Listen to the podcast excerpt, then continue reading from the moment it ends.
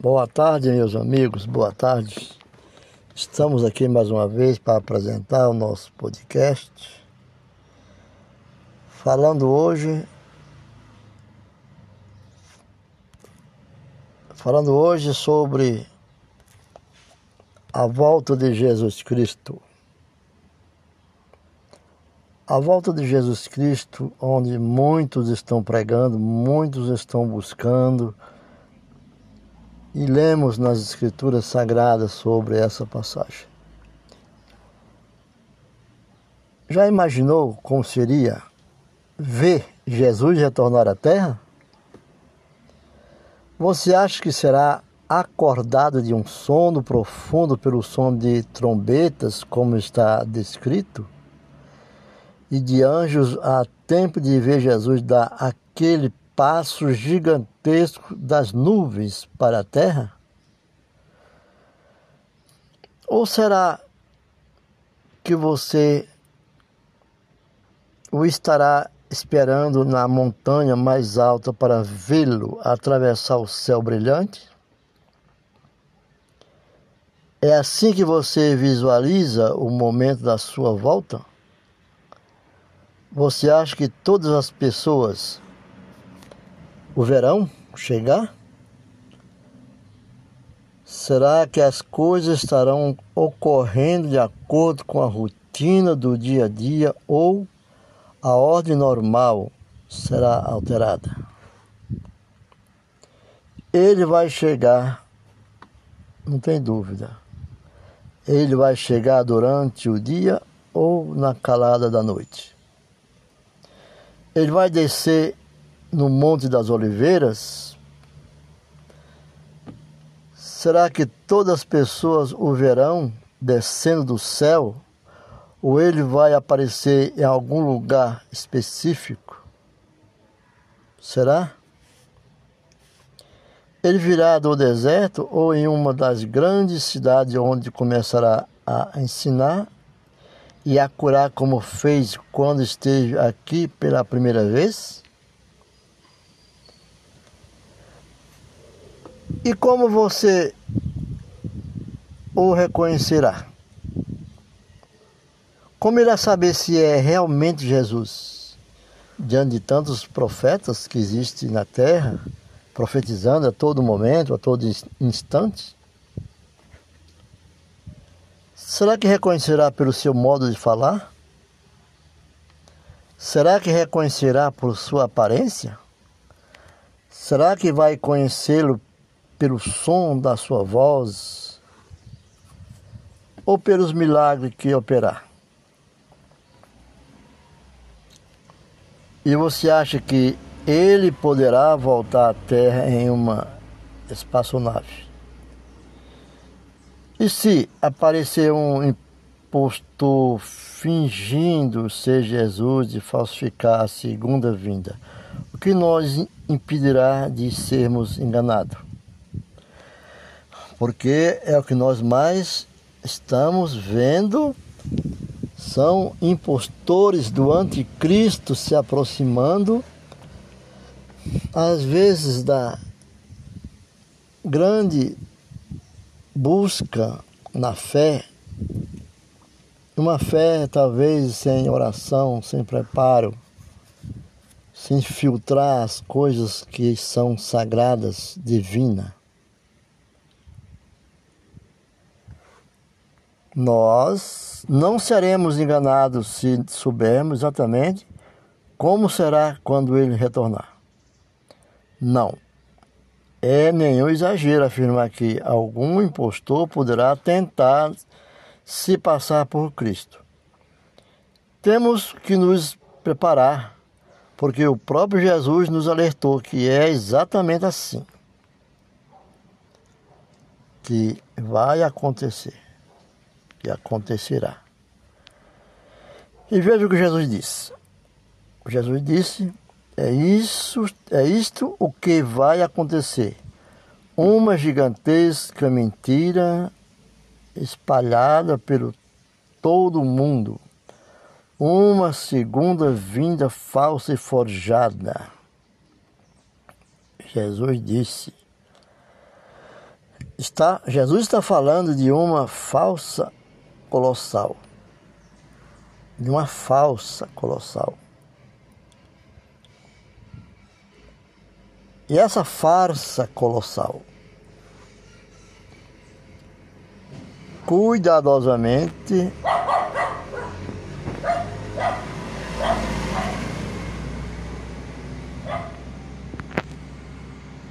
esta farsa colossal, cuidadosamente planejada, inteligentemente executada, na qual quase o, mundo inteiro irá cair. Você notou o que Jesus disse sobre isto? Eis que ele está no deserto. Não saiais. Palavra que Cristo disse. Quando alguém afirmar que é o Cristo, não acredite, não preste atenção. Você sabe que não terá que verificar, nem precisará ver de perto para saber se é Jesus ou não. Entendeu? Então, atenção. Não preste atenção. Você sabe que não terá que verificar, nem precisará ver de perto para saber. Evidentemente não será necessário, pois ele nos disse, Jesus disse, minha volta vai ser tão fácil de ver quanto o relâmpago.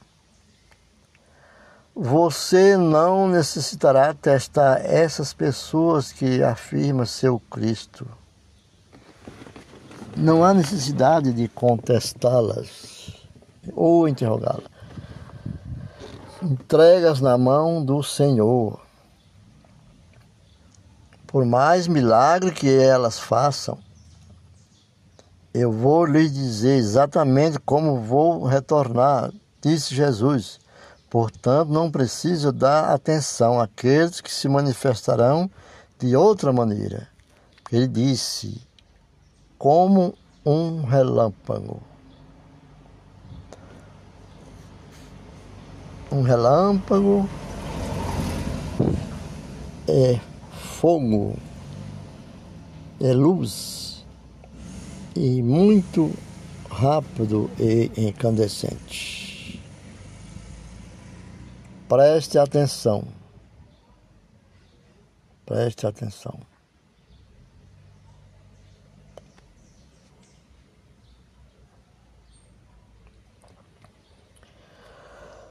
Um, um impostor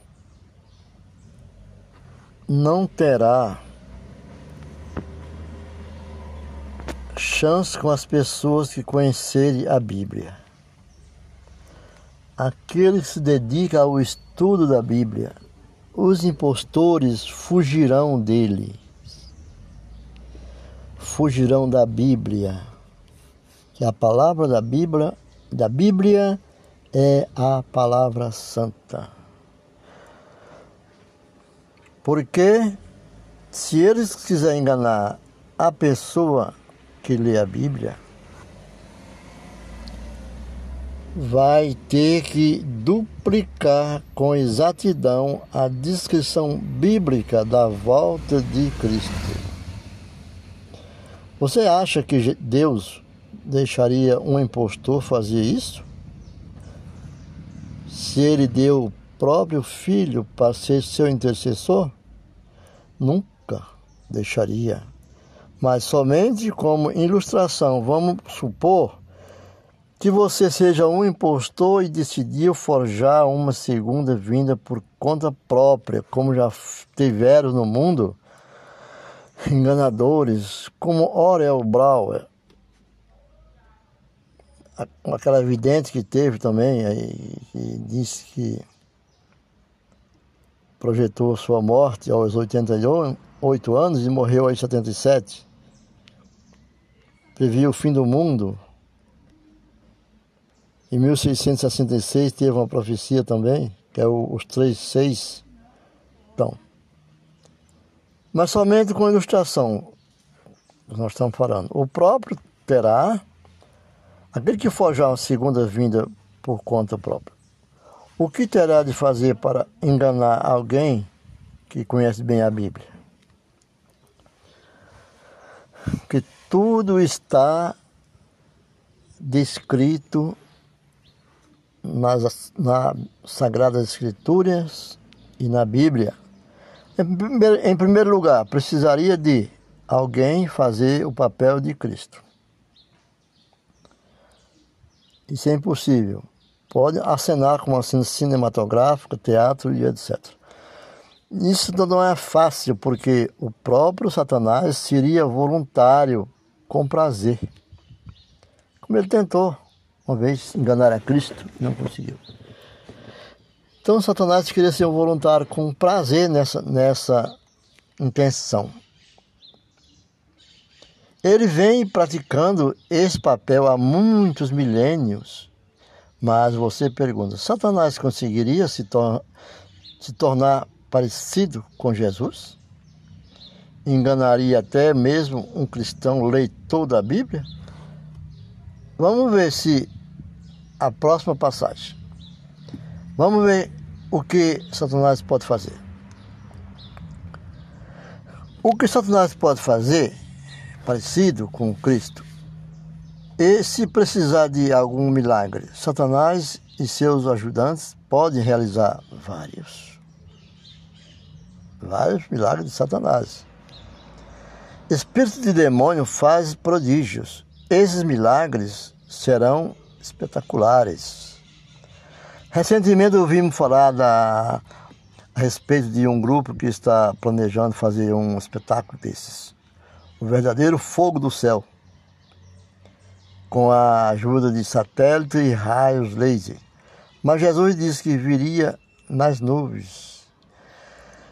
E esse espetáculo está sendo veiculado na mídia com dois atores que falam, está tudo catalogado, próximo a ter essa encenação da vinda de Cristo, né? no sistema de, de moléculas, fotocélulas a mídia, a ajuda da eletrônica, da internet, e muitos irão vê-los e se impressionar. Esse vídeo está sempre na, em disposição na internet e outros canais e outras plataformas digitais é, é, de vídeos. E é uma coisa impressionante. Então, o grupo está planejando fazer um espetáculo desses. O verdadeiro fogo do céu. Mas, mas diz: Jesus virá sobre as nuvens e todas as tribos da terra se lamentarão, porque o verão de fato. O impostor mesmo, o próprio Satanás, se quiser falsificar com sucesso o retorno de Cristo, vai ter que ser capaz de subir ao céu, descer a terra sobre nuvem e ser visível a todas as pessoas em toda a terra. Agora está ficando difícil, né? Encontrarmos aqui um problema insuperável para um impostor. Todo mundo vai estar olhando. Ninguém terá que ser avisado, nem precisará ouvir pelo noticiário. Isso significa que todo o mundo, em todas as partes da terra, como é descrito este dia, está em o sétimo anjo derramou a sua taça no ar. E saiu grande voz do templo do céu, do trono, dizendo: está feito. E houve vozes, trovões e relâmpagos, e um grande terremoto como nunca tinha havido desde o desde que há homens sobre a terra. Tal foi este tão grande terremoto. E a grande cidade fendeu-se em três partes, e as cidades das nações caíram. E da grande Babilônia se lembrou Deus para lhe dar o cálice do vinho da indignação da sua ira, e toda a ilha fugiu, e os montes não se acharam. E sobre os homens caiu do céu uma grande saraiva, pedra do peso de um talento, e os homens blasfemaram de Deus por causa da praga da saraiva, porque a sua praga era muito grande. Que cena, meus irmãos, que cena, que drama. Algum impostor teria poder para fazer isso tudo? Jamais. Dificilmente. Analisemos agora a descrição do apóstolo Paulo. Paulo que descreve os dois terços do Evangelho de Nosso Senhor Jesus Cristo, nas suas treze cartas pela sua caneta, pela sua pena, pela sua, pelos seus escritos, Paulo diz: algum impostor conseguiria romper a sepultura pelo mundo inteiro e trazer a vida aqueles que morreram confiando no Senhor? Nunca. E outro detalhe: os pés de Jesus quando ele retornar, nem sequer tocarão o chão.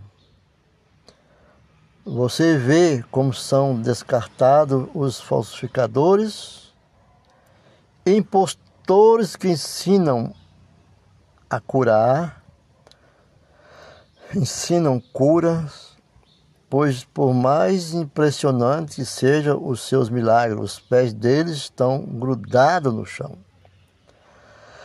Sempre tenho falado em alguma dissertação feita a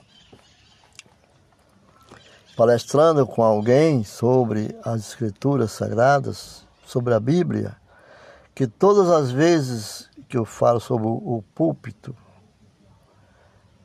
nunca se pode fazer as pregações da palavra do Senhor no chão, no chão. No chão, porque todas as vezes que Jesus ia pregar, ele colocava nem que fosse uma pedra e subia em cima. Um monte e subia em cima. Entrou num barco e pregou de longe ao povo. Subiu na montanha com o sermão, famoso Sermão das Montanhas. E a igreja instituiu também o púlpito, um, dois ou três degraus, que, só, que corretamente seriam os três degraus. E esse pensamento é que diz o cenáculo, aonde o Senhor não porá os pés no chão, segundo o apóstolo Paulo um profeta do Novo Testamento. Os pés deles estão grudados no chão desses falsos profetas. Como eles podem garantir? Você vê como são descartados os falsificadores e impostores que ensinam e curam. Pois, por mais impressionante que sejam os seus milagres, os pés deles estão no chão grudado no chão. Me referindo assim, quando vier é aquele que se diz o verdadeiro profeta do Senhor, ele não pisará sobre o chão. Será flutuante. Alguém pode dizer? Se Satanás conhece as Escrituras, deve saber que é impossível imitar a segunda vinda.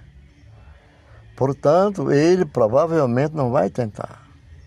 Ele vai sim. E por quê? porque ele sabe que milhões não leem a Bíblia. milhões, outros milhões esquecem o que a letra está mostrando e o que leram, e outros muito bem informados preferem seguir sua intuição, seu sentido, suas preferências pessoais em vez de seguir a palavra de Deus. Quer dizer, muitos sabendo que a Bíblia é que salva através da palavra, incute para si aquele que aprende, não leva, não leva essa palavra, não ensina, que Deus diz, Jesus disse, e de ensinar a todas as nações sobre mim, que seja de mim imitadores aqui na terra. Mas muito tira para si, quando fala em público, fala aquilo que o povo nunca leram, mas não ensina, como perguntas e respostas. São suas preferências, em vez de seguir a palavra de Deus.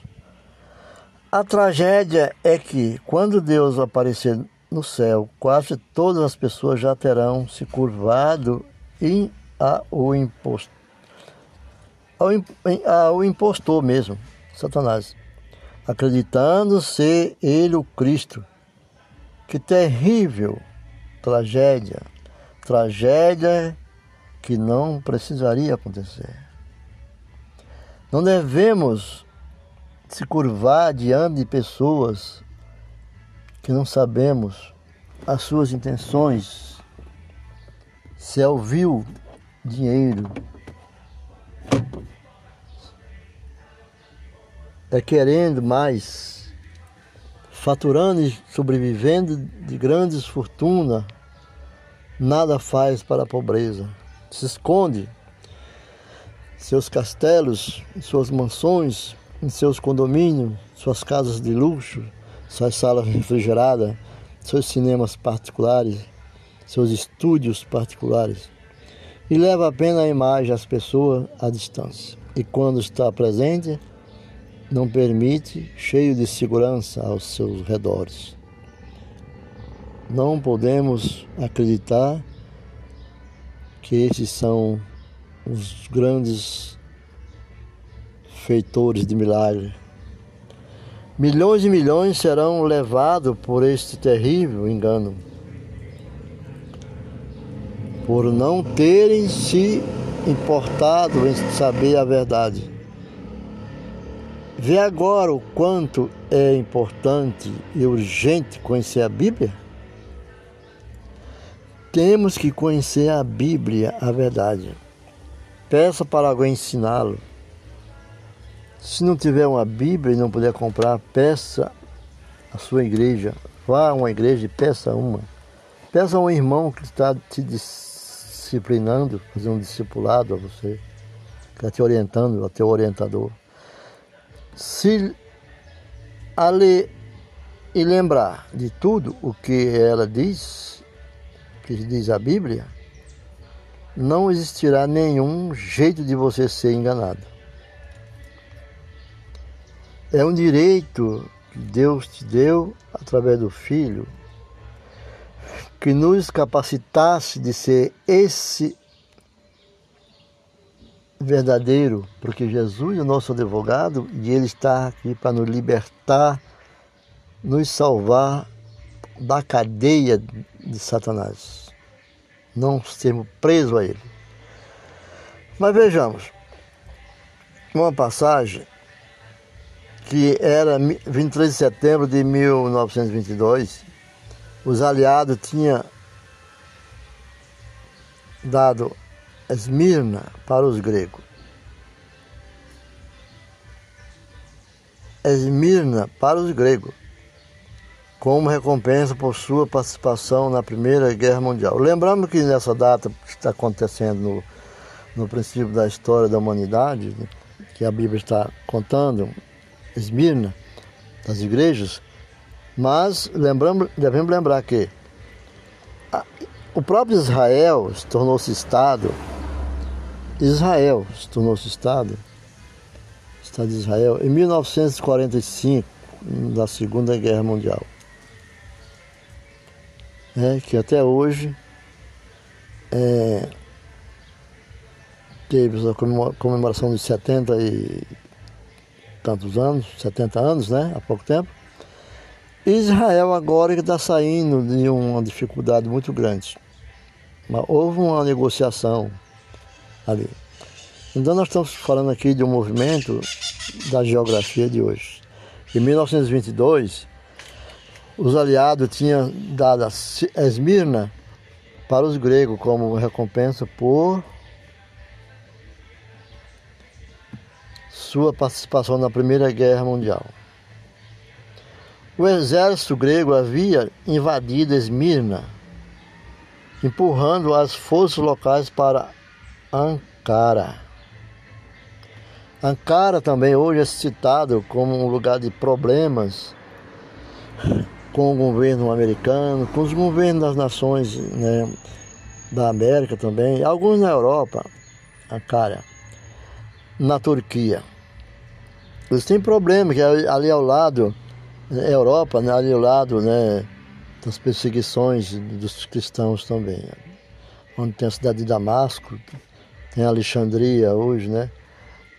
Alexandria não, hoje tem, tem é, Istambul, que era Alexandria no passado. Então, eles estavam certos da vitória. Quando de repente bateram em retirada antes de, de atacar os turcos e sofreram durante o caminho de volta para Esmirna.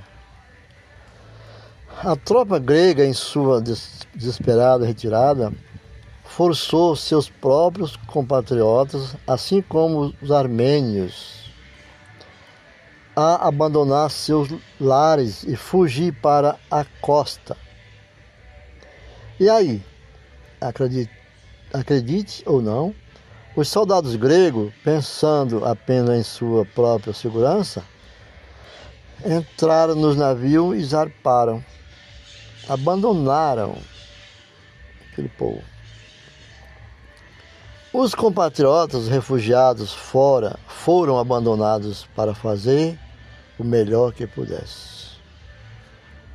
Esmirna ficou em chamas enquanto a grande massa de refugiados era empurrada em direção ao mar com fogo atrás deles. Nessa hora de crise, Isaac Gene, um jovem americano, colocou sua família a bordo de um destroyer americano, aqueles aviões da guerra. Ele ficou para trás para ver o que podia fazer pelos refugiados. Conseguiu que fosse enviados alimento, mas não aquela massa sofredora de seres humanos presa entre o fogo e o mar. Precisava mais do que alimentos, precisava de navios. Isaac, providencialmente, 20 navios de transporte, ele providenciou 20 navios de transporte que eu havia levado os soldados gregos para o lugar seguro estava ancorado numa ilha do mar Egeu. O mar Egeu é um mar, é um mar que fica ao lado da Itália. O mar Egeu é um mar que divide a Itália né, com os outros países, como fosse a Turquia também. Gene não perdeu tempo e foi até lá na certeza de que os navios gregos seriam liberados para salvar o povo. Preste atenção. Mas o general Franco, a cargo dos transportes, foi cauteloso, não conseguia se decidir. A capital, Atenas, apoiou a cautela do general Franco. Atenas, que era na Grécia, capital dos sábios, né? Apoiou né, o gabinete teria de se decidir, porém não estava em sessão. O gabinete só se reuniria pela manhã. Que, que proteção seria dada aos navios? O destroy americano os acompanharia? Um destroy americano protegeria os navios se os turcos decidissem atacá-lo. O destroy, aquele avião de guerra, defenderia se os americanos resolvessem ser atacados. Um destroyer americano protegeria os navios se os, se os turcos decidissem atacá-los. Assim, prosseguiu para lá e para cá. Finalmente, a paciência do jovem americano chegou ao fim. O Genai. Jen telefonou para Atenas mas não recebeu resposta favorável até às seis horas. Então ele telegrafou abertamente, sem código, fazendo o mundo inteiro saber que o governo grego tinha se recusado a resgatar seu próprio povo da morte certa. Telefonou abertamente, em cadeia aberta, em rede aberta, o mundo inteiro poderia captar aquele som Saber que o, a, os gregos, a capital de Atenas, não iria salvar os gregos. Estava à mercê da morte. Funcionou. Pouco depois, chegou uma mensagem: todos os navios do Egeu, do mar Egeu, sob o seu comando, irão remover os refugiados em Esmirna. Preste atenção. Aquelas palavras significaram vida para milhares. Também significaram que um jovem, um jovem americano desconhecido havia sido nomeado almirante da marinha grega. E assim ele assumiu o comando. Faltando um minuto para meia-noite, a bandeira grega foi arriada e a americana subiu em seu lugar como um sinal que significava: Sigam-me. Imagina a cena: todos os navios seguindo rumo a Esmirna. Ele podia ver do seu posto na ponte as ruínas fumegantes do que antes havia sido a parte comercial da cidade só viria fumaça e as fuligens que subiam ao espaço. Na orla americana, estendendo-se por quilômetro, o que parecia ser uma fronteira negra e sem vida era uma fronteira de vidas sofredoras esperando, aspirando, orando, como tinha feito a cada momento durante dias por navios, navios e mais navios. Assim que os navios se aproximaram, a orla foi aumentada e apareceu que todos os postos daquele local se voltaram para eles. Todos os rostos. Todos os rostos daquele local se voltaram para aquele povo. Todos os braços acenaram para que eles viessem. Imagina aquela multidão, venha, venha, a salvação está chegando. Parece que toda hora se moveu para recebê-los. Os gritos de milagres, de milhares, aliás, perdão, de milhares de pessoas ecoaram bem alto. Gritos de alegria pareciam vir bem do íntimo deles. Bem do íntimo deles. Ninguém precisou dizer para quem era aqueles navios. Eles tinham vasculhado aquele horizonte durante dias em busca de navio. Não precisava dizer que chegara a vida e a segurança. Isaac nunca tinha sido mais agradecido nem mais feliz do que naquela madrugada.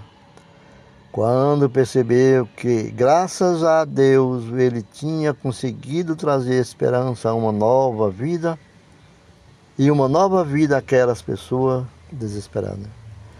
A segunda vinda de Cristo, meus irmãos, será um resgate espetacular, não do mar, mas do céu.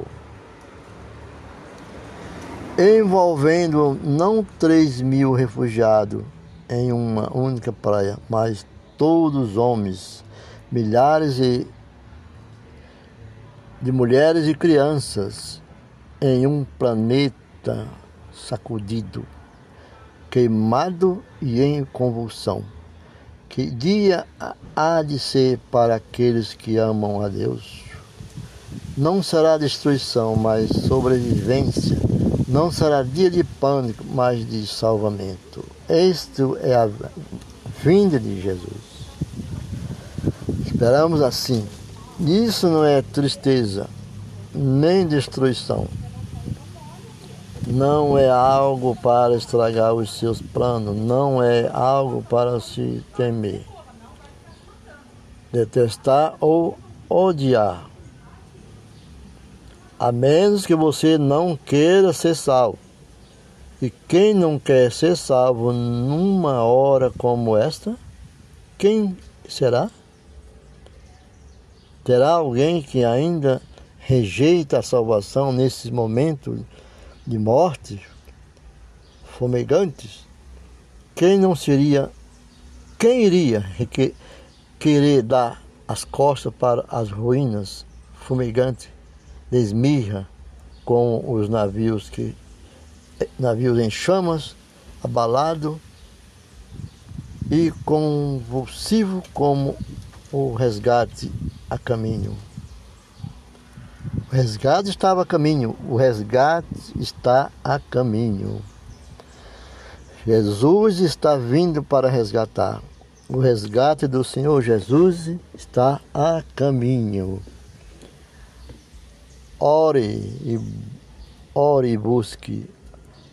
Vai aparecer alguém na tua vida que vai lutar, ou já apareceu alguém na tua vida que está lutando, que apareceu aquele que o Senhor mandou, o Filho unigênito do Senhor, o Filho do Homem, se chamado Jesus Cristo. Ele vai estar fazendo como Isaac Jenny imitou em 1922. Preste atenção. Jesus está mandando os navios da salvação. A exemplo do refugiado em Esmirna, naquela, naquele dia, haverá uma grande massa de seres humanos empurrando para as bordas das ruínas em chama de um mundo convulsivo.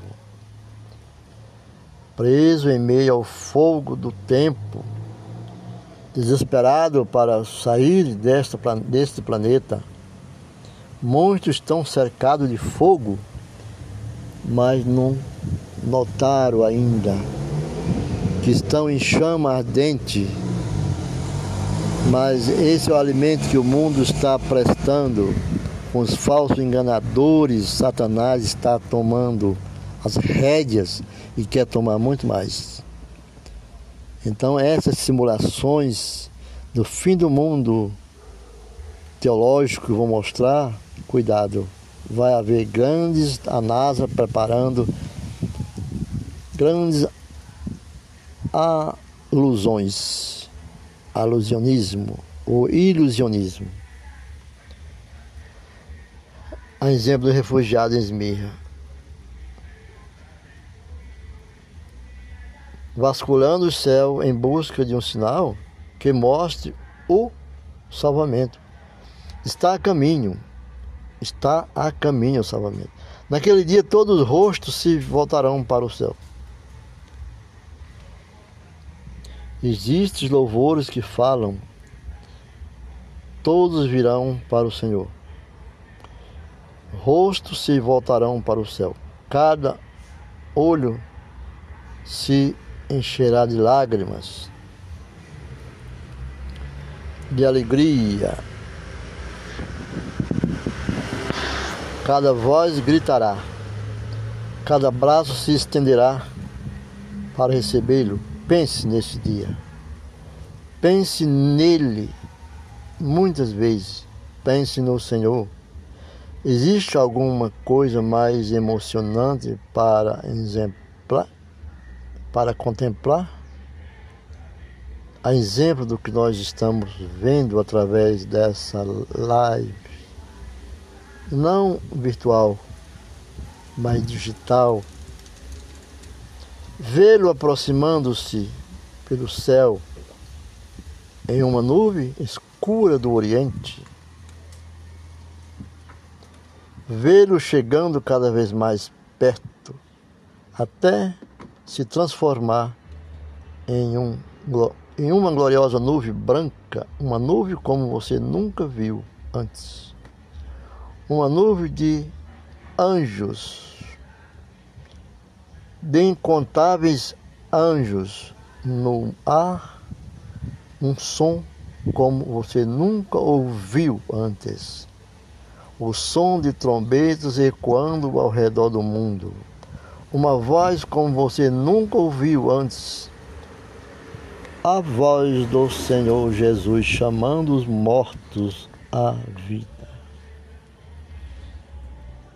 E os túmulos tremendo, tremendo, se abrirão.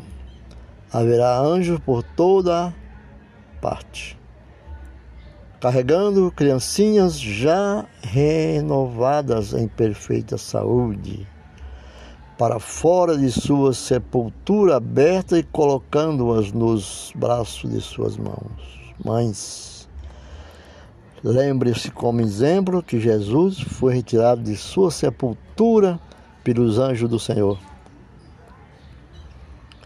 Lembro dessa passagem que nos tanto ensinado. Assim também a volta de Cristo seus anjos virão resgatar o seu povo e os mortos da sua sepultura, que lá, como disse Jesus, levanta-se do teu sono, levanta Lázaro, levantou Dórica, levantou a criança e levantou muitos. Assim também o Senhor vai levantar todos aqueles que morreram, ressuscitarão. E as mães receberão seus filhos em seus braços, aqueles que morreram. E vós de parentes há muito separados pela morte, agora reunidos para nunca mais se separarem. Se você perdeu alguns parentes que amavam pessoas queridas, para a morte foi levado, Jesus, na vinda dele, irá reuni-los. E essa união jamais será separada, assim diz o Senhor. Junto com os que ressuscitarem, junto com os que ressuscitarem, os que estiverem vivos serão levados naquela nave estrelar de anjo, numa viagem fantástica para o céu. Quantos problemas, dores e desastres tumultuam, tumultuam né, nossos dias. E ficamos por aqui. Fica com Deus e até lá.